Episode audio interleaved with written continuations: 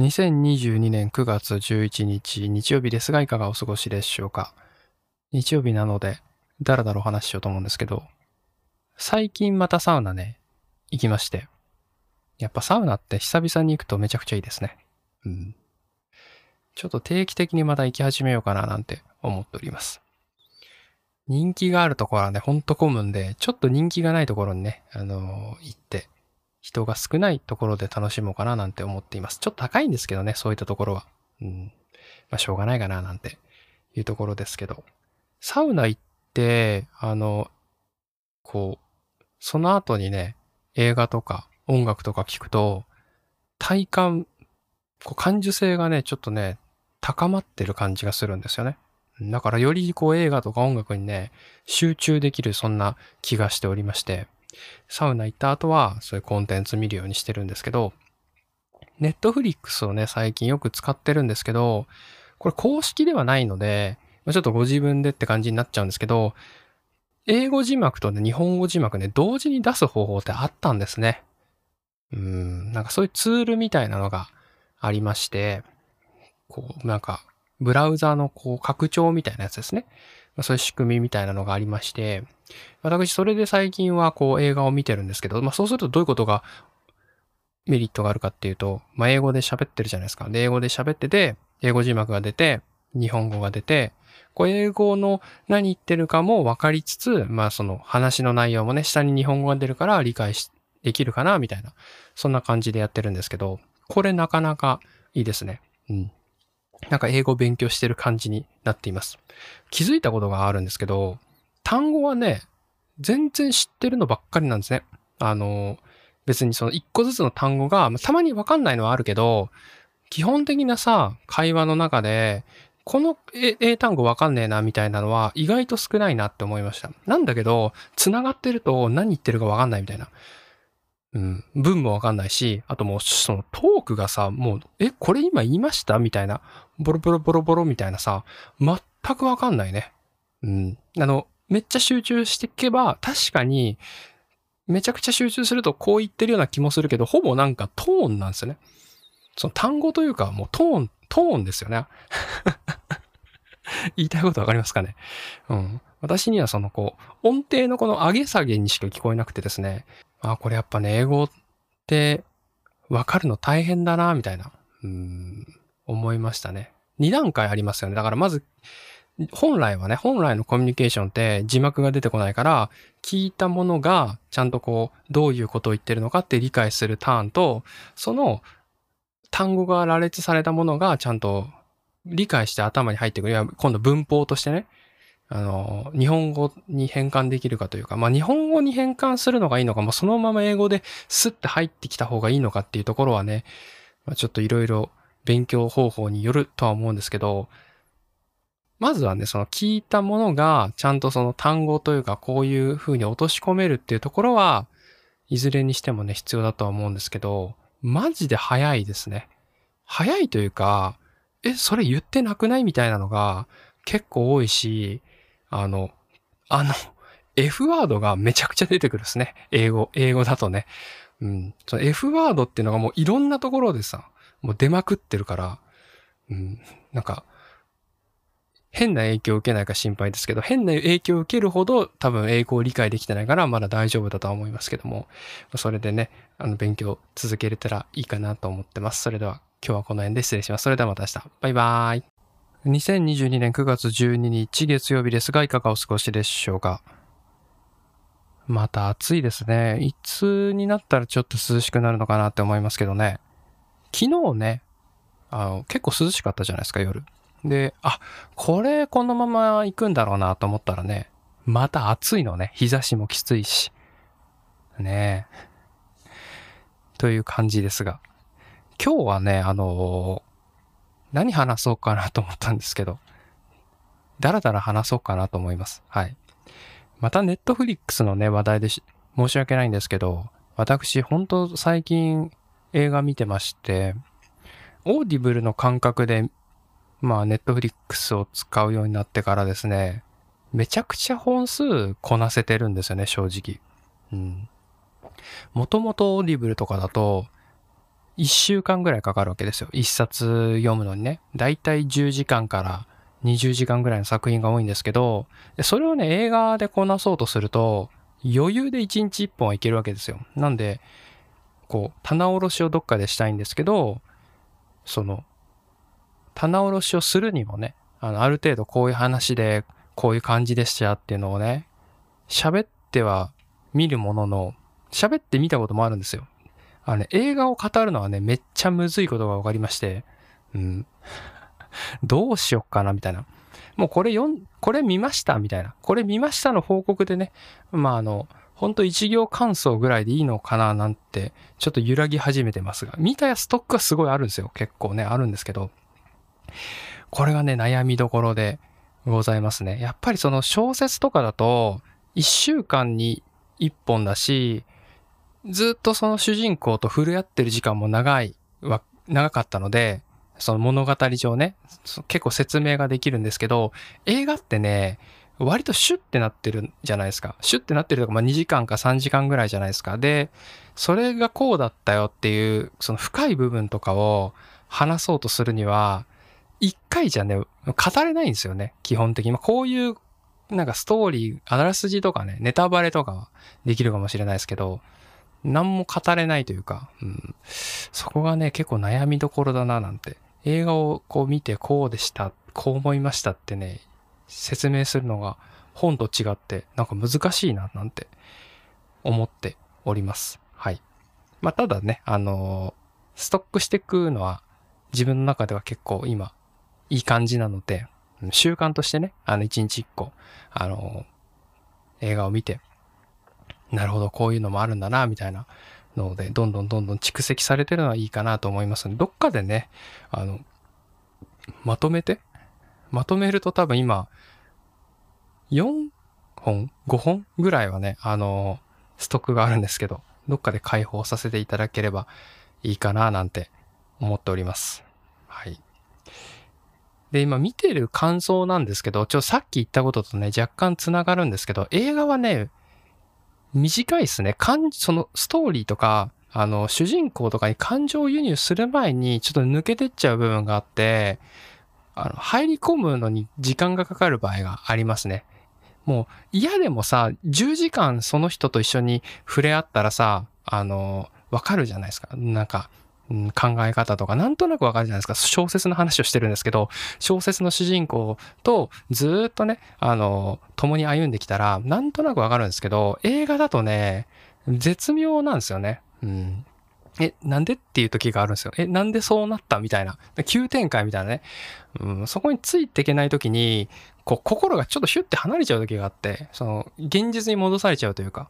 そういう瞬間がね、こう、ちょいちょいありまして、まあ、その日本語英語っていうのもあるかもしれないですね。あの、小説は日本、日本人が書いた日本語の世界というか、えー、その中ですけど、今私が見てるのは基本的にアカデミー賞的なね、ノミネート作品とかで、その英語圏で英語の歴史とかが結構やっぱ強いものが多くて、えっと、言語も英語だし、そこの部分のギャップもあるかもしれませんが、たまにね、突き放される時があるんですよね。あ、なんか、あれどっか行っちゃったみたいなね。まあそんな時もあったりしますね。はい。ということで、まあどっかでちょっとお話しできればいいかなと思います。それではまた明日。バイバーイ。2022年9月13日火曜日ですが、いかがお過ごしでしょうか？あの、最近のニュースでもないんですけど、iPhone がね、新しいの発表されましたよね。うん。まあ、細かいところはね、あんまりわからないんですけど、そこまでま買う予定もね、ないので、値段だけね、見たんですけど、すごいですね。最低スペックでも10万超えということで。うーん。ちょっとね、考えられない世界ですね。まあ、今の私の価値観で言うと、そのスマートフォンにね、10万以上かけるっていうのは、なかなかね、あの、そんな使いこなせないなって感じですね。そう10万ほどね、の価値をこう出していくっていうのはね、なかなか難しいかなと思いますね。PC とかもね、まあ、なかったりして、全部 iPhone で済ませようってなった場合はね、いいのかもしれないですけど、うん、っていう感想ですね。もうなんかちょっとブランドっぽいですよね。もう今昔からそうなのかもしれないですけど、なんか高級ブランドバッグとか、なんかそんなそんな地位ですよね。ガジェットだけど、ガジェットなんだけど、ちょっとそういう、なんかラグジュアリー感がありますよね。まあ、サイトとかね、あの、ウェブページとか見てもそういうの感じますけど、なぜかこう欲しくなるというかね、そういったところをね、上手に、上手についてくるというようなイメージを受けました。はい。一番最上位モデル、プロマックスとかで、その、容量もいっぱいあるモデルとかだとね、まあ、20万を超えてくるということで、20万かって感じですよね。20万だったら PC 組み立てたいなみたいなね、そんな気持ちに個人的にはなっちゃいますけどね。うん。まあ私はね、人のこと全然言えなくて、人のことというか、あの、一時期ね、めちゃくちゃ革靴にはまったことがあったんですよね。まあ結構社会人なりたてぐらいの頃で、社会人なりたてってね、急にね、お金入るんですよ。うん。まあその、たかが知れてますけど、そのバイトだってバイトで私1時間1000円ぐらいとかそういうところからいきなり社会人になって例えばボーナスが出たとしたら割とまとまったお金が手に入るんですけどそうするとよくわかんなくなっちゃうんですよね。よくわかんないけど使わなきゃってなるんですよ。まあそれが良くない思考なんですけどね、まあ、その当時は使わなきゃみたいな思考になっちゃって革靴にねハマっちゃったんですよね、まあ、サラリーマンっていうのもあったしなんかあのなんか革靴っていうのに憧れがあったし、なんかある程度ブランドとかね、見ながら買ったりしてましたけど、革靴に関してはね、今も残って、残ってっていうか、今も使ってるやつがあるので、まあ良かったんですけど、その当時はね、ほんとなんか、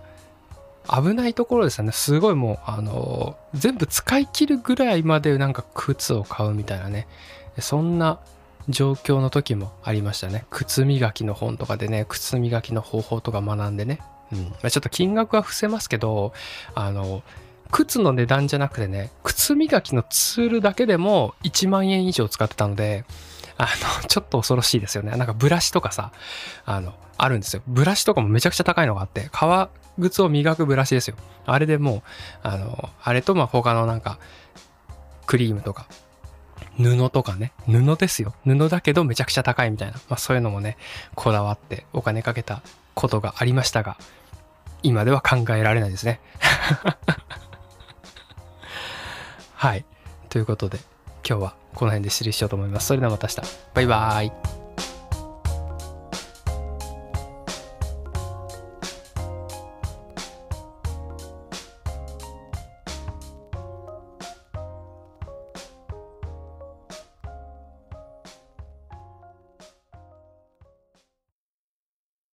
2022年9月14日水曜日ですが、いかがお過ごしでしょうか？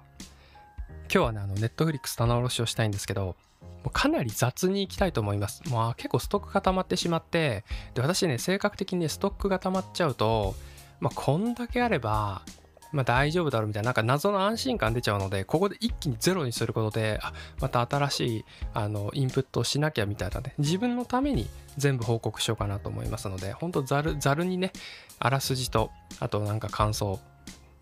情報はちょっと雑なので気になったらね、あの、なんか調べていただいた方が正確なのが出ると思います。よろしくお願いします。まずは目次からいきましょうか。えー、ファーザー、マリッジストーリー、アイリッシュマン、シカゴセブン裁判、ムーンライトでございます。じゃあまずはね、えー、最初からいきたいと思いますが、まずファーザーですね。こちらはですね、アンソニー・ホプキンスさんだと思うんですけど、羊たちの沈黙とかでね、有名な方ですよね。あの、人に噛みついたりする人ですよね。サイコパスな感じのキャラですけど、全く違くて、今回はね、認知症のおじいちゃん役でございます。で、このおじいちゃん視点でね、物語が進むんですけど、認知症の人なので、よくわかんないですよ。もうね、ストーリーがね、もうしっちゃかめっちゃかになってるんですね。うん、だから何が事実で何が嘘かわかんない。本当にその主人公目線で、あ、こういうことなのかなと。まあ、もちろんその、本人にしかわからないかわ、あのー、わかんないものですけど、それをなんかこう映像化したって感じですよね。うん。なんで結構謎が多いんですけども、突然人が顔が違ったりとかね、そう見えてるってことなんですよね。で、お前は誰だってなるんですけど、全然違う人が出てきたりして、お父さんとか言って、えみたいな。まあ、そういう流れが続いていって、で、最後の方でね、まああの、真実がつまびらかになっていくわけですけどもオチはなんとなくねあーなんか辛いなっていう感じがどんどん続いていくわけですよ。うんこういうことかななんて思いながら最後のねその演技ですよねあのおじいちゃんの演技がですねもうもうねなんほんとねいたたまれないですね。いたたまれないという表現が正しいのかわからないです。それは演技力が素晴らしいってことだと思うんですけどもうグッてくるものがありましたね。うんなんか最後気づく瞬間があって最後のそのあこういうことだったのか。まあ見てる側も主人公もあそうだったんだって気づいた時のなんかそう心情の変わりようというかねあそこの演技がねいやすごかったなと思いましたね。はい。もう涙止まらないというかなんか悲しくて涙が出るというよりもなんかもう涙が出るって感じなんですよね。もうはい。ということでございました。アカデミー賞何か受賞しております。はい。続きましてねマリッジストーリーです。マリッジストーリーは、うんと、マリッジストーリーという話なんですけど、離婚する、離婚していくお話でございます。まあ、離婚はね、あのー体感したことはないですけども、へえ、離婚ってこんな感じなんだなっていうね、そんな風にあ思いました。結構リアルな、あのー感じなんですかね。うん、ちょっとそこがわかんないですけど、お互いにですね、あの、別に、むちゃくちゃ嫌いかっていうと、別に尊敬してる部分もあるわけですよ。でも、なんか一緒に過ごせない。まあその、譲り合えない部分というかね、譲れない部分がお互いにあって、別々に生活した方がいいよねっていう結論になって、で、離婚をするわけですけども、これがですね、そうはいかないわけですよ。離婚をするってなった場合ね。その弁護士さんが出てきたりして、なんか、なんかね、変なことになってくんですよ。周りの、周りのせい。周りのせいというのも、またちょっと語弊があるんですけど、まあ、離婚するって決めたのは本人同士なんで、本人同士の問題ではあるんですけど、その周りを取りめくことがいろいろ起こって、なんかもうぐちゃぐちゃにしっちゃかめっちゃかになるけど、あ、こういうところに落とすっていうね、まあそんな感じのストーリーでございました。非常にね、あの、いい、いいですね。うん。あ、こんな感じなんだなっていう、なんか勉強になる物語でございました。これもなんか、あの、喧嘩のシーンとかがやっぱ出てくるんですけど、すごいっすよね。あの、アメリカ人の、えー喧嘩って言い方が正しいか分かんないですけど、アメリカ人の喧嘩の仕方は、なかなか、あの、なんかハードボイルドですよね、本当にね。はい、そんな感じでございます。えー続きまして、アイリッシュマンですね。アイリッシュマンはですね、えーっと、タクシードライバーって昔の映画があったんですけど、マーティン・スコセッシ監督かな、うんと、あとロバート・デ・ニーロね。あの、あの、なんかタックっていうと、私タクシードライバーっていうイメージがあるんですけど、タクシードライバーはすっごい昔の作品で、私のお父さんがむちゃくちゃ好きな作品で、もうお父さんが好きなものは、私はもうあの絶対見ないようにしてたんですけど、まあ、結局見たんですけどね、あの、大人になってからね。うん、まあ、なんだ、どう、ふわっと、ふわっとね、ふわっと見ましたけど、そんな感じで、その、だいぶ前にそのタッグを組んで有名になった、まあ、人たちが、まあ、またこう、ネットフリックスのね、経済力を盾に、まあもうお金がすごい関わるわけですよ。あの、有名人だからね。ロバート・デ・ニーロとかのキャスティングするのにね。なんで、あの、お金を、札束をはたいて作った映画でございます。はい。アイリッシュマンはね、めちゃくちゃ長いです、まず。3時間半ぐらいなんですけど、私、その長い方が、やっぱね、よ、良い説がちょっとあって、まあ長いと映画、その、その好みがあるけど、長い方がやっぱ主人公と触れ合う時間が長いから、結構感情移入できて、この主人公ドラ、ロバート・デ・ニーロなんですけど、もともとは、なんか、こう、まあ、しがない感じの仕事をしてたんですけど、何の仕事してたか忘れちゃったんですけど、もともと徴兵でその戦争に出てて、で、戻ってきて、で、なんかやってたんですけど、たまたま、そのマフィアの、まあ、一味にこう、入っていくわけですよ。で、仕事ぶりがね、結構優秀で、すごい義理がたい。あの、秘密も、あのちゃんと守るし、すごいよね、その、その中でのし上がっていくって感じのストーリーですね。マフィアの最初はこう、1位になって、でそこからね、どんどんどんどんのし上がっていくんですけども、まあ、これもね、あのすごいね、印象的なシーンがあるんですけども、この、まあ、そのマフィアの中でも、すごいね、お世話になった人とか、まあ、そういった人たちとこう絡んでいて仲良くなるんですけど、ある決断をしなきゃいけないシーンが出てくるんですけどね、その顔がね、もう、すごいたまらないですね。あの、ほんとすごいなって思いますね、俳優さんって。うん、なんかもうどうしようもない。もうなんかもうモヤモヤするみたいなね。うん。という感じの映画でございました。はい。めちゃくちゃ面白かったです。はい。続きまして、これはあと2個ありますけど、シカゴセブン裁判。これシカゴセブンっていうあの実在したこの歴史の話なんですよね。アメリカで、うんと、なんか、これね、私ね、これ歴史をね、ちゃんと調べないと分かんないんですけど、まあ、なん3組ぐらいの、その、なんですかね、デモ、デモをする人たちですよね。デモをする人たちが、こう、みんな集まるぞみたいな、やったわけですよ。うん。で、それが、こう、全然別々の人なんですけど、7人の人た人がいるんですけど、まあ、ちょっとチームみたいに分かれて3チームぐらいにはなってるんですけど、この7人がですね、あの、もう共謀して、そのテロを企てたんだみたいな、暴動を企てたっていうことで、裁判にかけられるっていうね、国側から、まあ、検察から訴えられるみたいな、まあ、刑事的な裁判ですよね。まあ、そういう事実をもとにあの映画化したってものになっています。もちろんデフォルメされてると思うんですけども、要するにその、割と理不尽な裁判だったってことで有名で、それがね、さらにデフォルメ化されてるので、イライラするような映画でございます。あの映あの裁判系ですよね。で、判事とか検察とか、もうすっごい理不尽なんですよ。もうね、あの、ずるいんですよ。ずるいし、めちゃくちゃ理不尽で、なんか喋らせてくれないし、あの、全然フェアな裁判じゃないんですよ。で、それにすっごいイライラするんですけど、最後こうね、いやまあまあまあ、よくある展開でございますけども、ピローンってするみたいな、まあそういう感じの映画でございます。はい。続きまして、これ最後でございますね。ムーンライトですね。これはですね、あの、ゲイの主人公、ゲイで黒人の主人公で、この主人公のね、生い立ちを言うと、ゲイで黒人でいじめられていて、お母さんがドラッグにもゴリゴリハマっていて、お母さんの職業は売春婦という感じでですね、まあそんな感じで生まれ育った男の子でございまして、あの、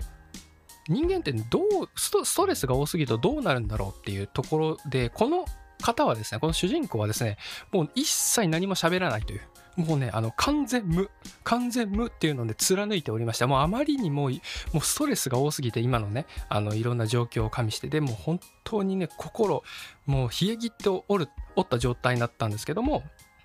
あるですね、麻薬ディーラーの人、これはいい人なんですけどね、麻薬ディーラーのボスと、ま知り合うというかね、その人に目をつけられて、あの、なんか可愛がってもらうんですよね。本当に可愛がるというのは本当にいい意味で、あの、仮の親みたいなね、存在になっていくっていう、まあ、そんな感じのストーリーがありつつも、えー、っていう感じでございます はい。あの、まあ、そのベースの、ベースとなるね、いろいろな理不尽なことをプラスして、あの、いいこともあるんだけど、ほぼ悪いことがどんどんどんどん起こっていって、その度に主人公は心を閉ざして閉ざして閉ざしまくるんですけども、えー、何かね、こう、乗り越えられるタイミングというか、何かこう、少しの希望を、こう、何ですかね、手繰り寄せて何か見えてくるみたいな、本当にそういうストーリーなので、基本的にめちゃくちゃ暗いです。はい。あの、ちょっとね、あの、まあ、い、かわいそうではあるんですけど、もうめちょっとイライラしますね。ちょっと、もう、まあ、塞ぎ込みすぎだろうって、あの、ちょっとだけ思ってしまいました。いや、お前この経験してないだろうってはその通りなんですけど、あまりに塞ぎ込んでしまうので、あそこはちょっとね、心が痛い、そんな映画でございます。ということで、めちゃくちゃ駆け足でいい加減に説明させていただきました。今日はこの辺で失礼します。それではまた明日。バイバーイ。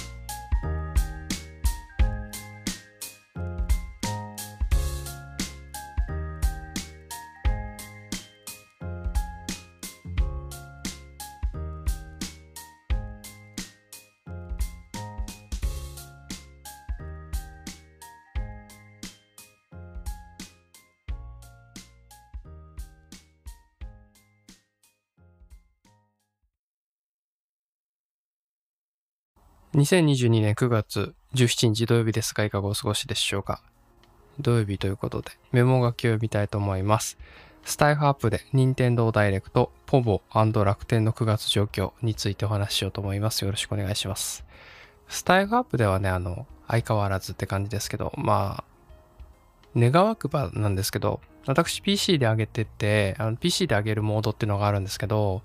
あれ本当ありがたいんですけどね、画面がね、ちょっとね、あの、昔のガラケーみたいな縦、縦なんですよ。縦で細いんですよ。まあ、なんで、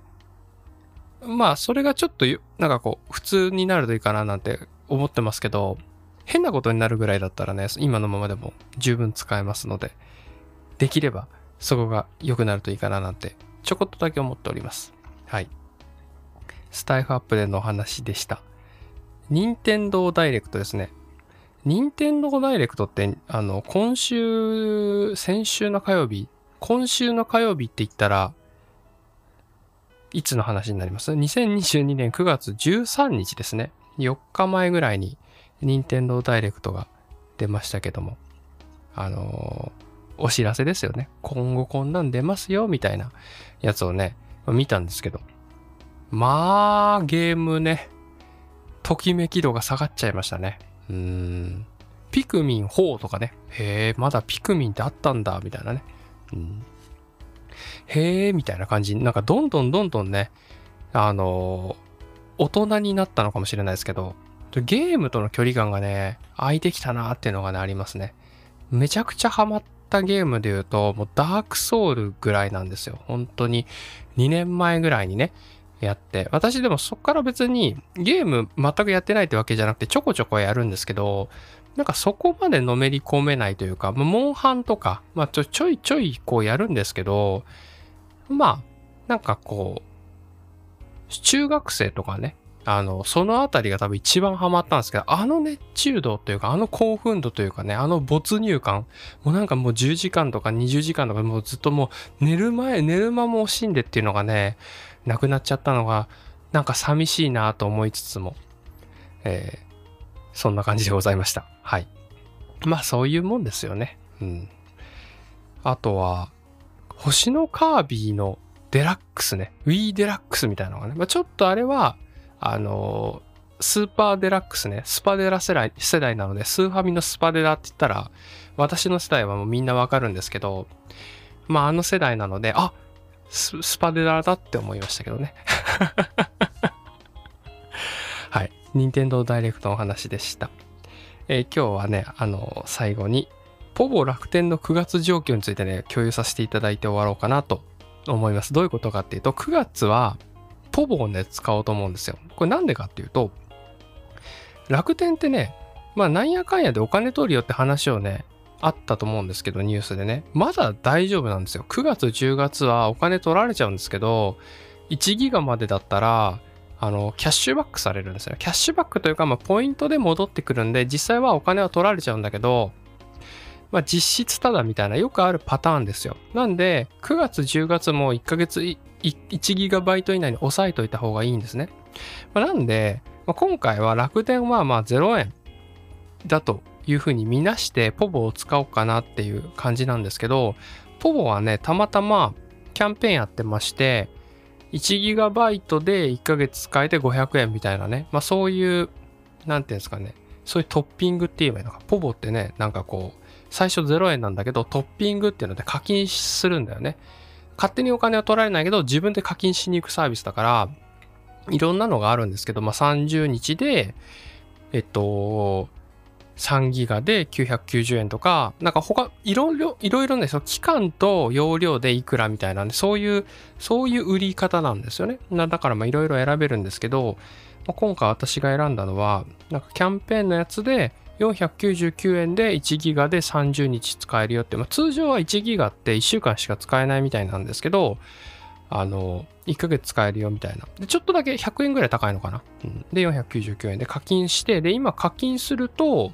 あの、おまけでクーポンもらえて、そのクーポンを入れると、なんか24時間使い放題モードになるクーポンみたいなね。まあ、そんなのがもらえるよみたいな。そういうのやってたんで、課金してみました。はい。で、使っているんですけども、まあ普通ですね。うん。私もともと OCN ってね、格安 CM 使ってたんですけど、ポボは、まあ、格安 SIM ではないので、カテゴリーで言うと。なんかめちゃくちゃ速度上がったり、快適になるのかなと思ったんですけど、遅い時は遅いなっていう。まあ、お昼とかね。うん。場所によってもなんか、まあまあ、たまにこける時もあるし、まあ、普通だなっていうのが、まあ、感想ですね。うん。もともと OCN がめちゃくちゃ頑張ってたのかなって思い直しましたね。ドコモ系列の格安 SIM が結構頑張ってね、あの、なんとかやってて、あの、いい通信品質をね、保っていただいてたのかななんて、ちょっと思いました。もう解約してますけどね。はい。ということで、えー、今月は2ギガだから使えてる、要は楽天が1ギガ使えて、ポボで1ギガ使えて、課金料金は、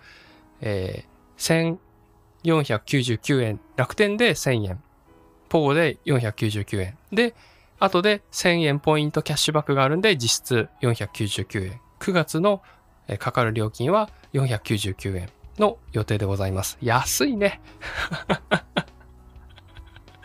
安い。あの、ケチりすぎだなって正直思うんですけど、まあこれが楽しいだけです。別になんか費用対効果を上げたいとかじゃないですけど、この行為がそもそも楽しいなって、あ、今月は499円で乗り切れそうだっていうのが楽しくてやっております。はい。今日はこの辺で失礼します。それではまた明日。バイバイ。